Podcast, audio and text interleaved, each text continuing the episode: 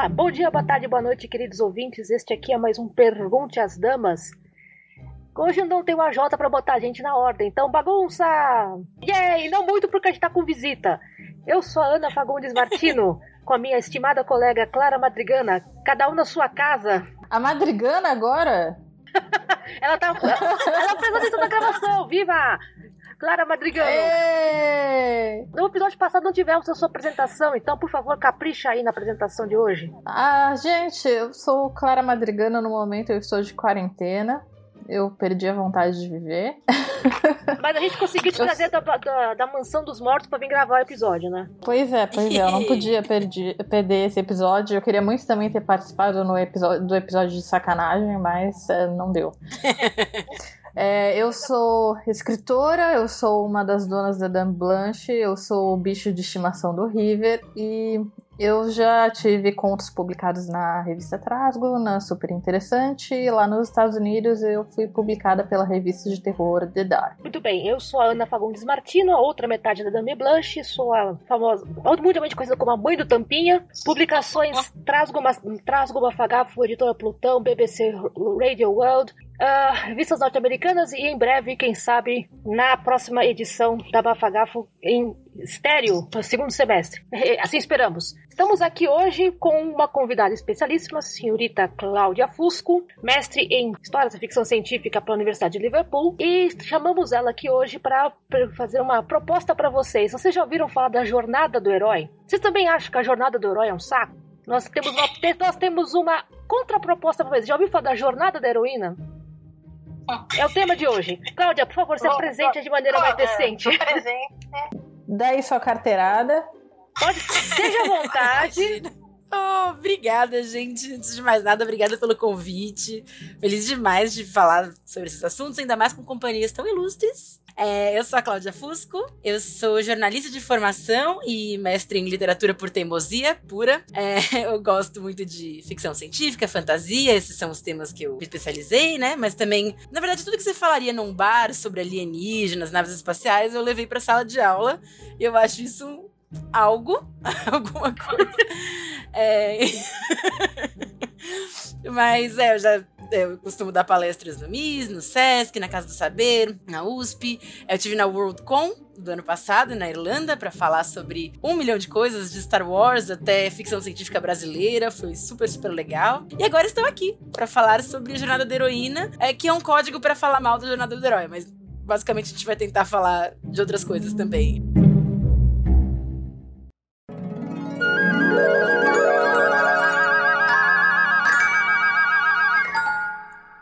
Pergunte às damas. Podcast.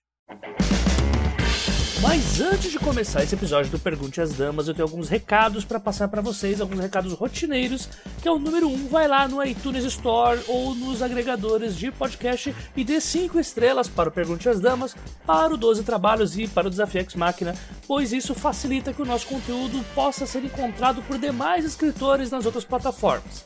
Número 2, se você tem alguma dúvida sobre o mercado editorial e quer que ela seja respondida aqui, você pode enviar ela para o e-mail os12trabalhos@gmail.com. A gente também garante a confidencialidade dos autores das perguntas, ao menos que vocês peçam para serem citados no programa. E não se esqueçam, qualquer dúvida, pergunte às damas.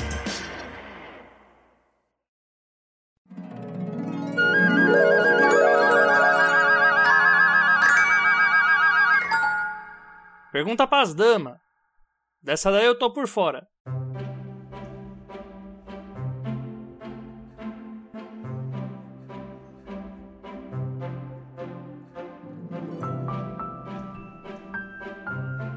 Antes de tudo, Cláudia, esclareça pra gente, pra quem está ouvindo, o que é a jornada do herói. Então, né, gente, vamos começar. O Joseph Campbell, que é o cara que inventou, digamos assim, que ele, ele reuniu, na verdade, a Jornada do Herói, né? Ele foi um, um mitologista, estudioso por séculos, não, por séculos não, né? Por algumas décadas de histórias tradicionais. Do jeito que ele juntou a coisa, pareceu séculos mesmo. Por séculos, eu já ia pedir o segredo dele. vampiro. Mas então, continua. só, só pode ser vampiro. É mas brincadeira. Ele, ele estudou por algumas décadas, né?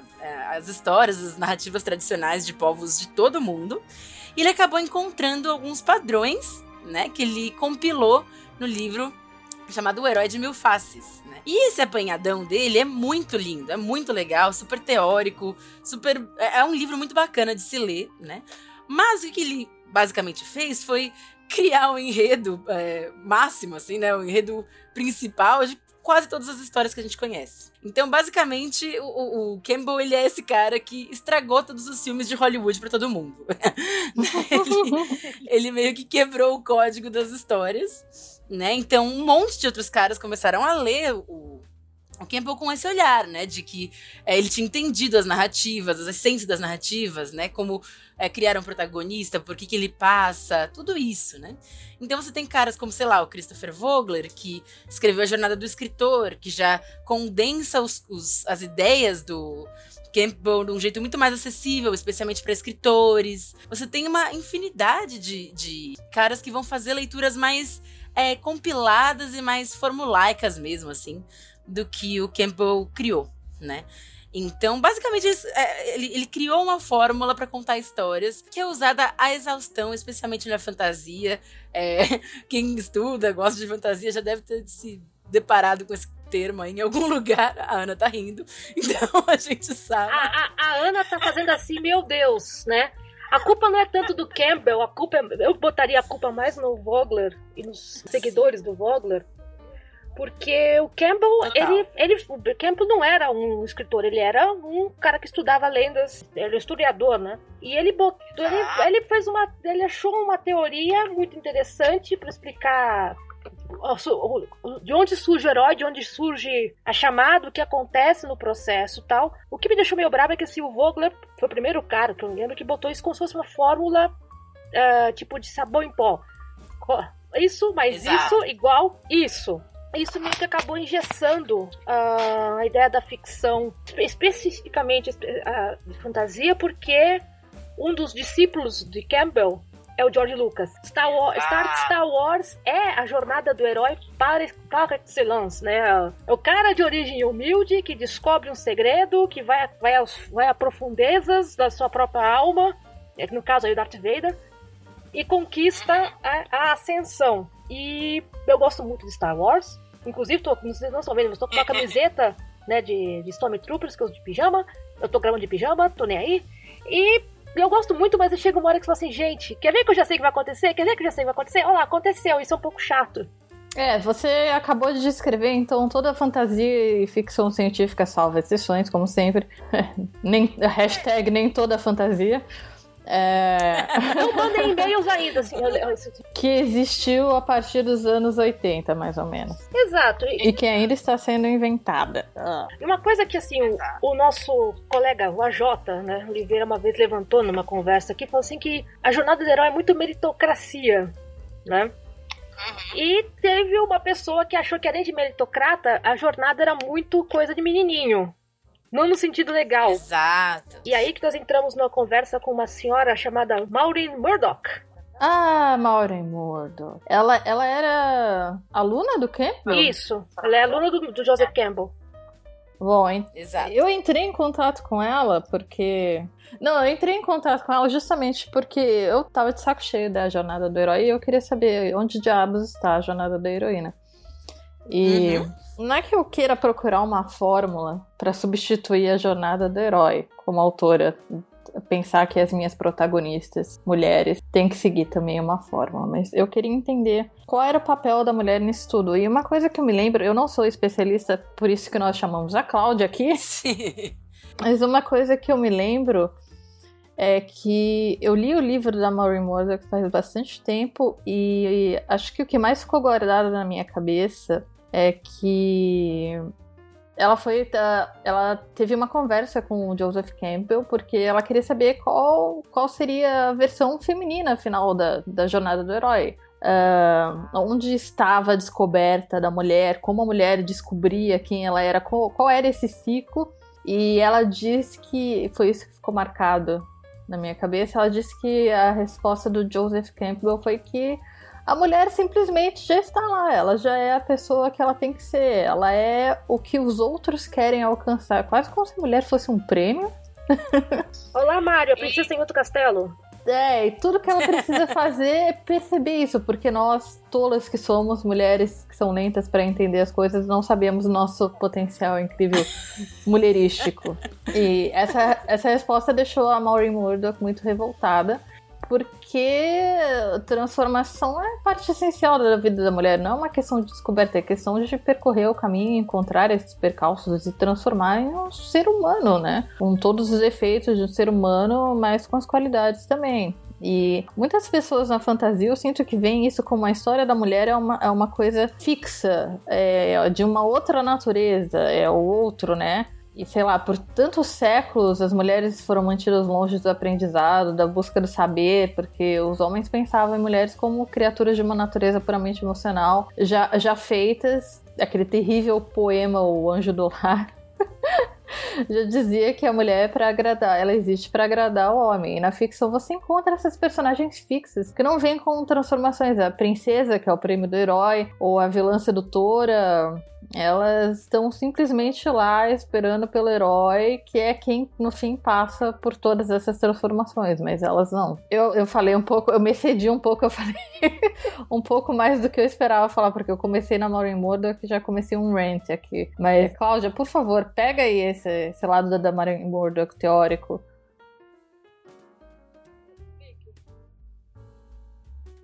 Cláudia, did you die? Acho que eu entendi. Ela até a morte. Não, ela caiu aqui. Caiu a ligação. Pausa na gravação. Oh, fuck. Aqui. Ê, gravando. Tá. Depois do meu pequeno rant é que a Cláudia deve ter perdido uma boa parte.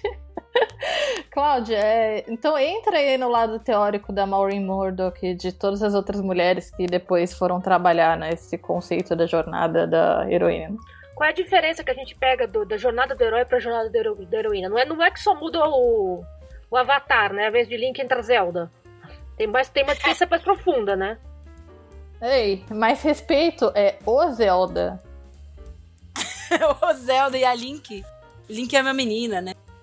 Ai, meu Deus, que confuso. Enfim, Então, o que acontece na jornada da heroína? Realmente teve esse episódio, né, que a Clara contou super bem, que até é como ela abre o livro, né, da jornada da heroína, com o prefácio dela. E aí, porque ela tá realmente indignada com essa história, né? E aí o que ela fala é que a jornada do herói, ela acaba sendo uma jornada é de transformação, mas é uma transformação entre o mundo e o protagonista, basicamente, né? Então, o protagonista ele transforma esse mundo, ele é agente dele, e a partir daí ele até investiga algumas questões internas, né? Ele é, tem que, de alguma forma, se convencer que ele é o herói que todos precisam, né? O, o herói que Gotham precisa, etc. pra Que Gotham ele- para que ele chegue, né, nesse, nesse estágio de senhor dos dois mundos, que é o, é, é o fim da jornada, né? Ele é tanto pertencente ao mundo que ele criou, quanto ao mundo de onde ele veio. Então, é, es- esse é o objetivo final do herói, segundo a jornada do Cam. Para a Maureen Murdoch, é, tem algo de similar aí, só que é uma jornada muito mais interna do que externa. Né? A aventura, a grande aventura da personagem feminina, né?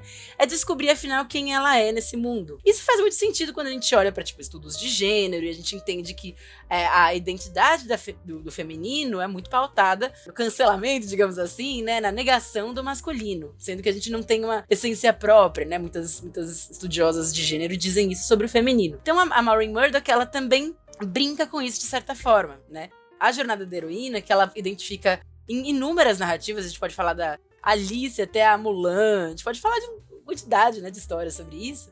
É, é, é a heroína entrando na- nessa jornada de uma forma que ela negue o feminino.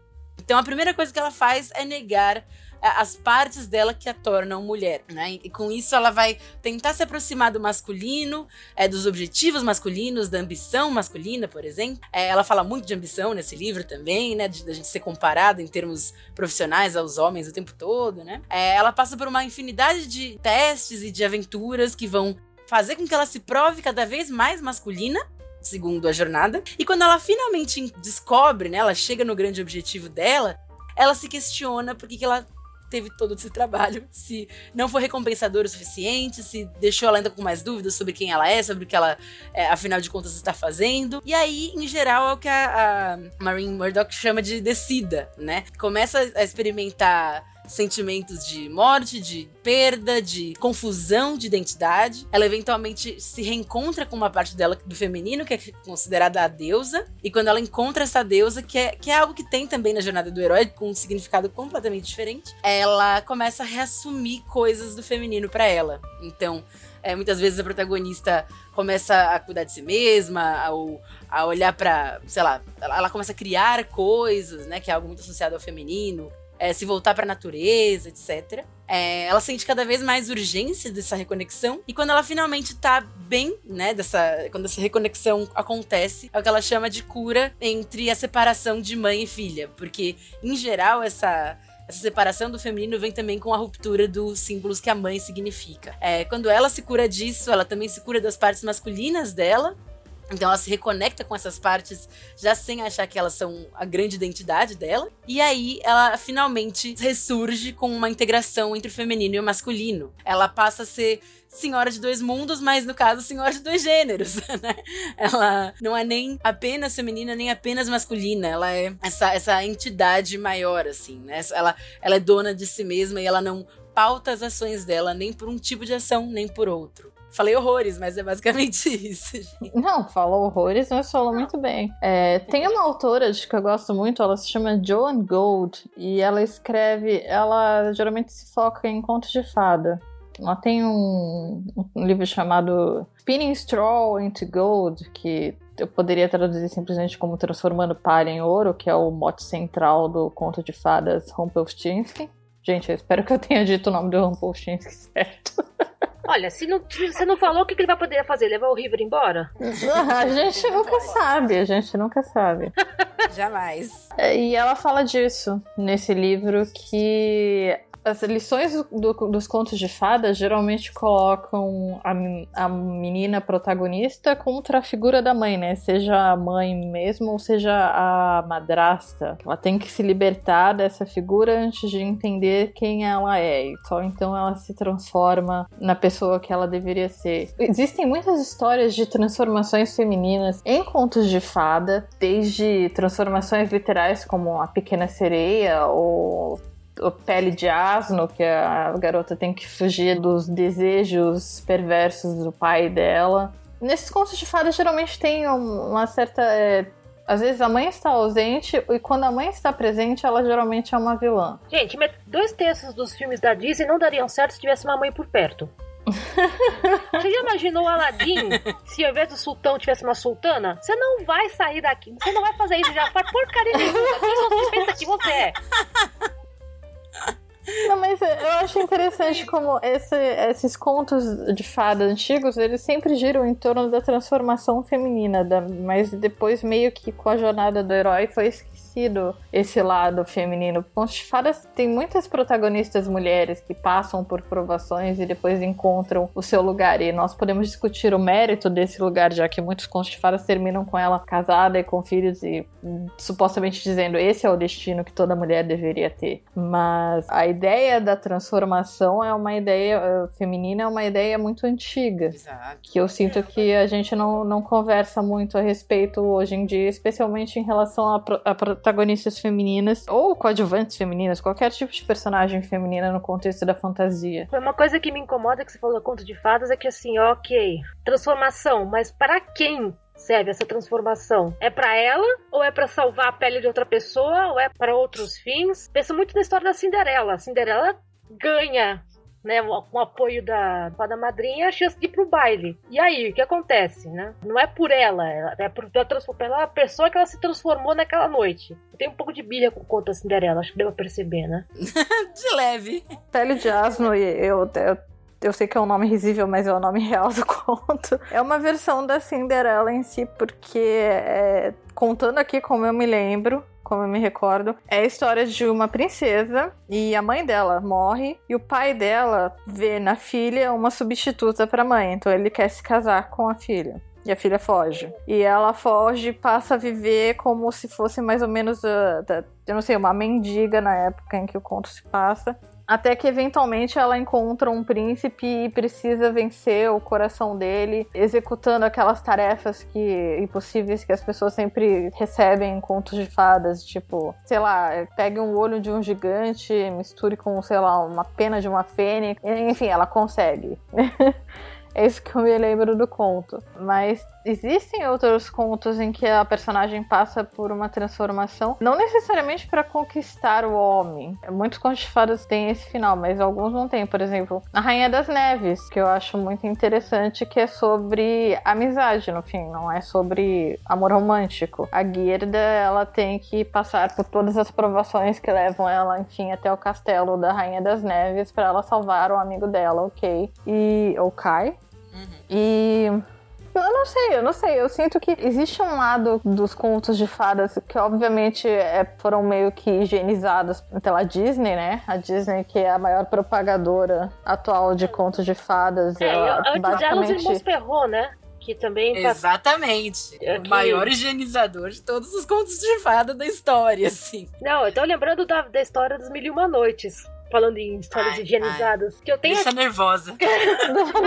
porque, porque o original não é definitivamente para crianças, nunca foi. Né? Exato. Mas como a, como a versão que chegou nas Américas era a versão francesa, que cortou boa parte da putaria das Mil Uma Noites, a gente achava que era só de criança, que era só o Aladdin ou Alibaba. Exato. Aí você vai ler o original e fica, nossa! nossa! É, é, a mesma coisa com a Pequena Sereia. Se uma criança que adora o filme Pequena Sereia, você decide ler o conto da Pequena Sereia pra ela, ela vai ficar traumatizada. Exato, mas é porque é, contos de fadas, assim, são uma paixão minha. Eu sou louca dos, dos, contos de fadas há muitos anos. E eles têm ondas mesmo, né? O Perrault, ele pega os contos de fadas e ele higieniza tudo, né? A ideia dele era construir uma cartilha de civilidade para as crianças, porque a, a nobreza não tinha jeito na França. Basicamente é isso que ele queria construir, né?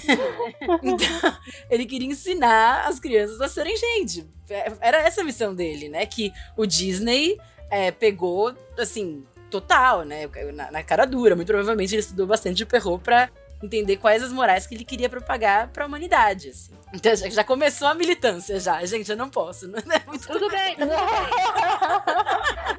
mas, mas tem gente que fez o serviço contrário, que fez o serviço de cavar essas histórias pelos que pelo que elas eram.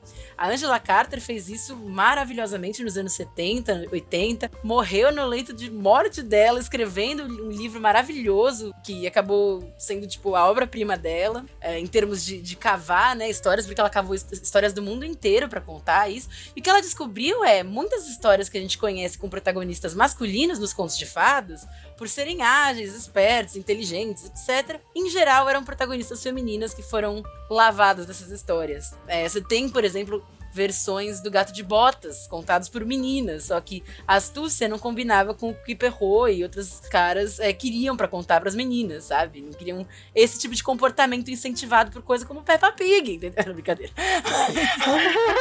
Olha, eu lembro muito de Branca de Neve e Rosa Rubra, né, as irmãzinhas, que assim, elas disputam o príncipe. E no final, pra não ficar feio, uma casa com o príncipe e a outra casa com o irmão do príncipe. Tem sempre o irmão de príncipe disponível por aí. Olha, é que, olha, é que nem na Julia Quinn, cara. Sempre tem um duque, um barão, um, um nobre disponível. Romance de regência é isso. Sempre tem um disponível. Ninguém nunca se apaixona pelo cavalarismo. Poxa. Eu fiquei tensa agora que a Ana mencionou Julia Quinn. Eu tô me controlando aqui pra não, não levar esse podcast pro outro lado.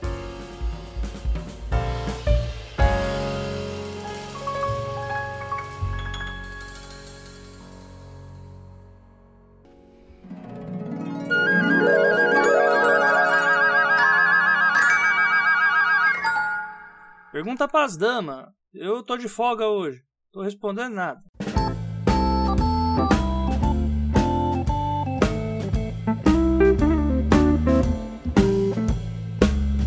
Não, mas eu tenho, a gente pensando aqui em, em, onde é que a jornada da heroína pode aparecer na cultura pop. Vocês falaram de, de, de alguns mas sabe como que eu pensei, ironicamente? A Moana, já que a gente falou da Disney, a Moana daria uma boa história da jornada da heroína perfeita. Ela, ela é um super exemplo maravilhoso. Na verdade, eu acho que a lição de casa que eles fizeram de pegar e ler o livro tá em Valente né? Que pra, pra escrever mesmo a história da jornada da heroína, a Pixar pegou. Vamos, vamos fazer um, livro, um filme exatamente baseado na Maureen Murdoch. Escreveram Valente. então esse é, esse é o filme canônico, assim, porque é tudo, né? Tá totalmente conectado com o que ela fala. Mas tem muitos exemplos. Você tem até o Frozen 2, gente. Frozen 2 passa por isso, sabe? Mulan, super exemplo legal também. Muito da negação do. Um pouco Coraline, talvez? Coraline, sim. Acho que sim, né? Porque as coisas que ela aposta, né, a curiosidade, etc., não são muito encorajadas por mim. Não, e também porque pensei na mãe e na outra mãe, né? Você falou da briga a gente tem que afastar Exato. da mãe. A, toda a confusão da Coraline começa porque ela não tá gostando nem um pouquinho da situação que ela tá com a mãe, né? Exatamente. Que canseira brigar com duas mães no mesmo filme, né, gente? Tadinha.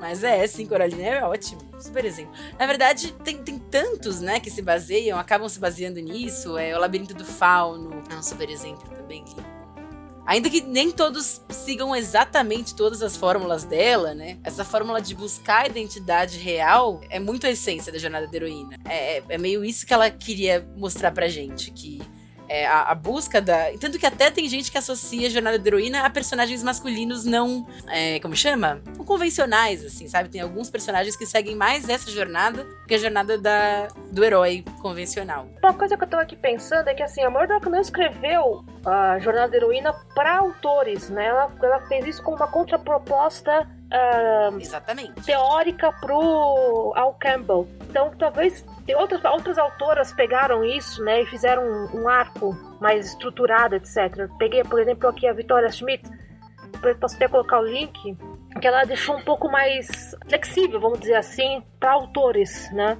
Acho que o livro da Maureen é mais voltado para a ideia de psicanálise, não é? Sim, a jornada dela é muito da mulher contemporânea, desculpa.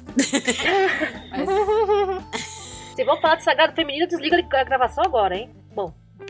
Não, não. Pode ficar tranquilo. Mas é muito tanto que ela dá exemplos de mulheres contemporâneas, assim, né? Mulher no mercado de trabalho, que corre atrás do salário e da posição que os chefes dela têm, eventualmente ela consegue. Você pode até falar que Diário, Diário da Princesa não é da Meryl Streep, gente. É o Diabo Veste Prada é uma jornada da heroína. Bem no que ela pensou, assim. É com um final péssimo, mas. Oh! Aquele namorado que dá vontade de tacar ele pela janela, porque, meu Deus do céu. Exato. É complicado. Mas é, então, tanto que a, a Maureen, ela é. Maureen, super íntima, né? Ela é. Vamos chamar ela de Mo. Amor, ela é PHD e, tipo, especialistona, assim, em terapia familiar, né? Ela é psicóloga, psicanalista acima de. Gente, como é que a gente conseguiria aplicar isso na nossa na, na ficção? Agora botei na, botei na roda. Porque são conceitos muito interessantes, mas muitos motivos pelo quais a jornada do herói dá certo é porque virou uma fórmula de bolo, né? O herói tá aqui, não sei da quanto. É, será que dá pra gente aplicar a ideia da jornada da heroína num, num contexto de. Eu não diria uma fórmula, mas uma espécie de, de, de base para você começar a pensar no assunto, porque uma coisa que me deixa muito irritada é que as pessoas falam, quando a gente coloca uma heroína que age que nem homem, todo mundo aceita numa boa. Ou seja, se, se, eu tiver que ler mais, se eu tiver que ler mais uma história em que a, hero, a heroína despreza os bordados que a irmã faz, eu vou ficar muito brava. Falo isso como devoto de Santa Joana Dark, cara, mas tem. Eu adoraria encontrar uma, uma personagem foco principal que, tipo, ela usa salto alto, ela tem lacinhos na cabeça, ela coleciona Hello Kitties e ela sabe dar tiros com uma 45 melhor do que muito cara. Pô, e daí? Fazer. Eu sei que não é mais um assunto popular e eu sei que talvez é uma coisa até proibida, talvez seja até crime falar a respeito disso em 2020, mas é, Game of Thrones. assim, eu gosto muito da história, talvez mais do que todas as outras personagens femininas da série, eu gosto muito da jornada de transformação da Sansa Stark. Porque ela é justamente isso que você falou, ela, ela é a menina que faz os bordados e ela é meio que desprezada por isso, porque a irmã mais nova dela, a Arya, é, quer ser um soldado, um cavaleiro, ela quer lutar com os irmãos dela, ela quer lutar com as espadas dela e ela vê nessas ocupações tidas como femininas bordar, É, que, que as mulheres faziam? Bordavam, né? Elas bordavam. É, bordavam e teciam. É, ela vê isso como uma coisa pequena, indigna, e o fandom da área é muito grande justamente por causa disso, né? Porque todo mundo adora uma mulher que rejeita a natureza feminina dela. E até o clichêzão, né? Da... A guerreira sempre tem cabelo curto, ela sempre anda com roupa de homem. E, assim, eu, go eu gosto muito dessas duas personagens, da Arya e da Sansa, porque eu acho que elas passam por vários tipos de transformações. Mas eu comecei detestando a Sansa porque eu tava muito nessa vibe realmente de quando eu li Game of Thrones eu sou eu não sou uma pessoa idosa, gente, apesar da minha coluna uh, não suportar trabalho ou exercício por muito tempo, sabe, pegar no pesado por muito tempo. Eu não sou uma pessoa tão idosa assim, mas eu comecei quando eu, eu comecei a ler Game of Thrones antes da série sair, viu? Eu era eu era hype antes do hype ser hype. Eu já tava aqui antes de vocês, seus chatos. É, mas nessa época que eu comecei a ler, eu detestava a Sansa porque ela era para mim tudo que uma personagem de fantasia não deveria ser. Feminina, é, ela gostava, ela queria casar com um príncipe, ela queria ser rainha, ela queria as coisas bonitas dela, usar vestidos bonitos e tal.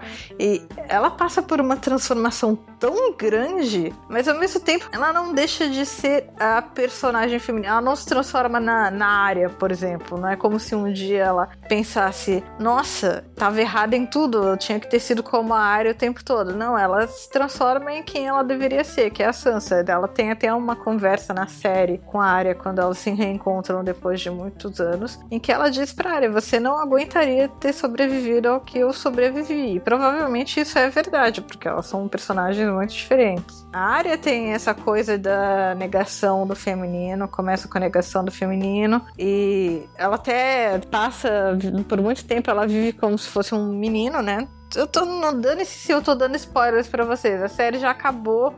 Os livros nunca vão terminar de ser escritos. O George R. R. Martin não vai terminar essa série, então dane seus spoilers. Olha, se ele não terminar agora com a pandemia, não, termina nunca mais, né? é verdade.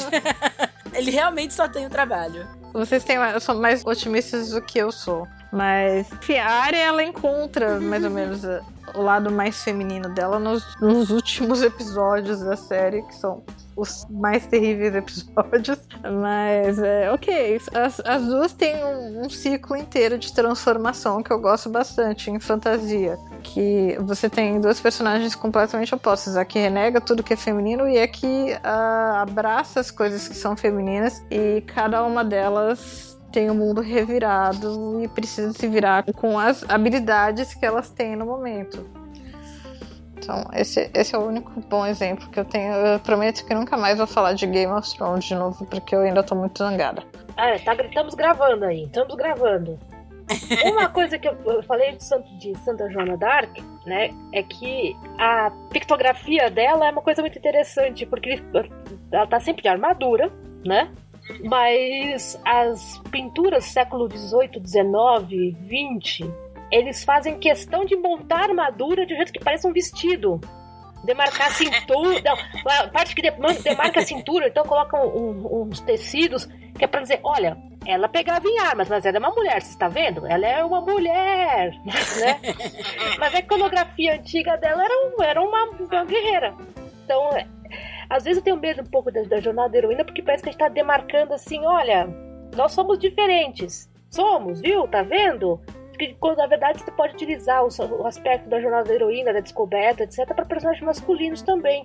Assim como a jornada do herói uhum. não é só pros garotos, né? A gente podia ter simplesmente a jornada da pessoa, né?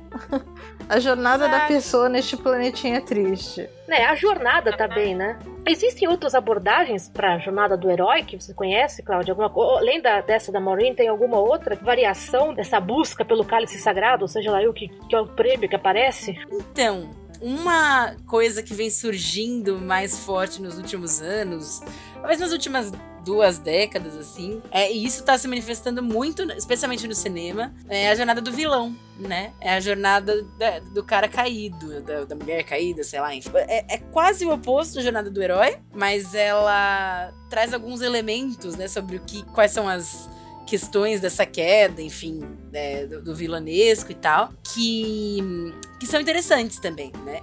Por um lado, você acaba tendo coisas como é, vilões muito, muito interessantes que é, rivalizam com os heróis num nível que você muitas vezes duvida, né? Tipo, será que eu devia dar moral pra ser herói? Porque claramente o Killmonger tá muito certo em Pantera Negra, sabe? É. então tem coisas assim. Cara, o Pantera Negra é exemplo clássico, né? Porque você começa a escutar o cara falar e fala, nossa, ele tem razão. É horrível, mas ele tem razão. Exatamente, né? Até coisas como o Coringa, né? Enfim, Coronga, que virou um, ícone, né? Ele termina, enfim, vou dar o spoiler do filme, mas é uma jornada do vilão é, aceitado, né? Aceito na sociedade. É, ele é abraçado, né? Por uma sociedade que, em geral, abraçaria o herói. Mas ao mesmo tempo é um negócio que tá surgindo recentemente, assim, ainda não sei se tem tantos textos, tipo, incríveis sobre isso, sabe? É, tem algumas coisas aparecendo que são muito legais. Mas ao mesmo tempo tem aquilo, né? Vai virar uma fórmula pra contar a história de outro jeito, né? Is this a motherfucking Kylo Ren reference? Always! Por favor. Kylo Ren é um exemplo clássico de terapia. Não existe, não existe terapia em Star Wars, né? Se tivesse. ah, pelo amor! Então é, tudo é uma, tudo é uma referência a Kylo Ren, gente. Você puxou do Coringa e eu lembrei de um exemplo que você, as pessoas não me esculhambassem como se não me esculhambasse o suficiente. Não sei se vocês assistiram, se não assistiram, deveriam. Batman Lego. Não. É fofo! eu não é vi, legal! Gente. Eu não vi nenhum dos filmes do Lego, infelizmente. Gente, é um dos melhores filmes, se não o melhor filme de Lego que tem. E o mais é. engraçado é que além de da, da história ser uma piada com comédia romântica, porque o Coringa e o Batman pegam todos os clichês da comédia romântica só que pros vilões.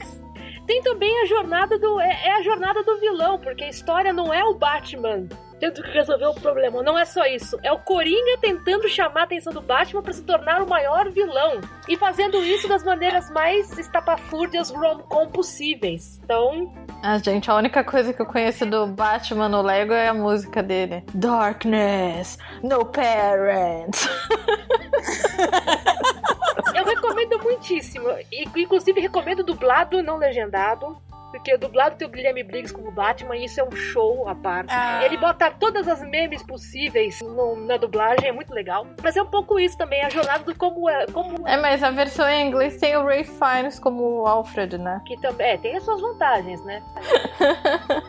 Mas o Guilherme Briggs é Mas, gente, a gente tá aqui puxando tal, e eu tentando voltar, voltar, pro, voltar pro tema. E a, nossa hora já tá dando, hein? Já tá batendo a nossa hora ali. Se não a Jota nos que vai ser um negócio inteiro pra gravar, acho que demos. Demos.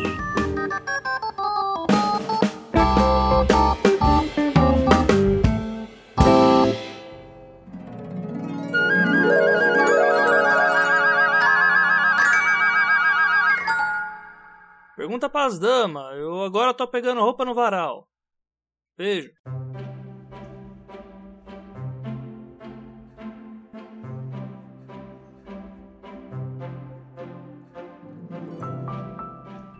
Cláudia, você tem um peixe para vender? Esteja à vontade. Cursos futuros, livros, links, newsletter, lives de lives espetaculares no Instagram. Tamo, pode vender seu peixe. Estamos aí para isso. O microfone é todo seu. Bom, eu ainda estou estudando como dar cursos, então se tiver novidades eu conto para vocês aqui nessa, né, nesse mundo online maluco, nessa distopia que a gente está vivendo agora. Enfim, não tô contando nenhuma novidade, né, gente? Mas podem me seguir no Instagram, no Twitter, é tudo Clau Again. De novo em inglês, Clau Again. E é isso, tô muito feliz de estar aqui. Muito obrigada pelo convite, gente. Foi uma delícia. Passou muito rápido, mas é sempre assim quando a gente fala coisa boa, né? Como sempre, para fechar aqui no Pergunte às Damas, se você tem dúvidas, sugestões, quer reclamar que a gente falou Game of Thrones de novo, quer xingar, quer sugerir temas, esteja à vontade. O e-mail é os12trabalhos.gmail.com. Lembrando, 12 é número. Você encontra a Clara no Twitter, no arroba Clara Madrigano. Você encontra a Ana no anamartino.com.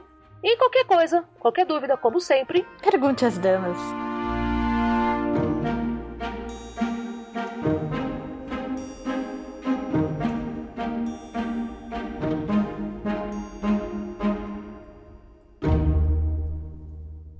Gostaram do episódio?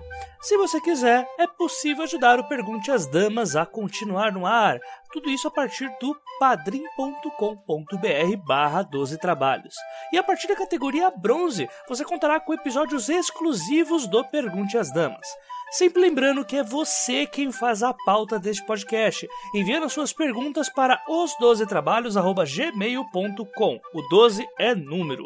Obrigado por ter ouvido até aqui e até a próxima.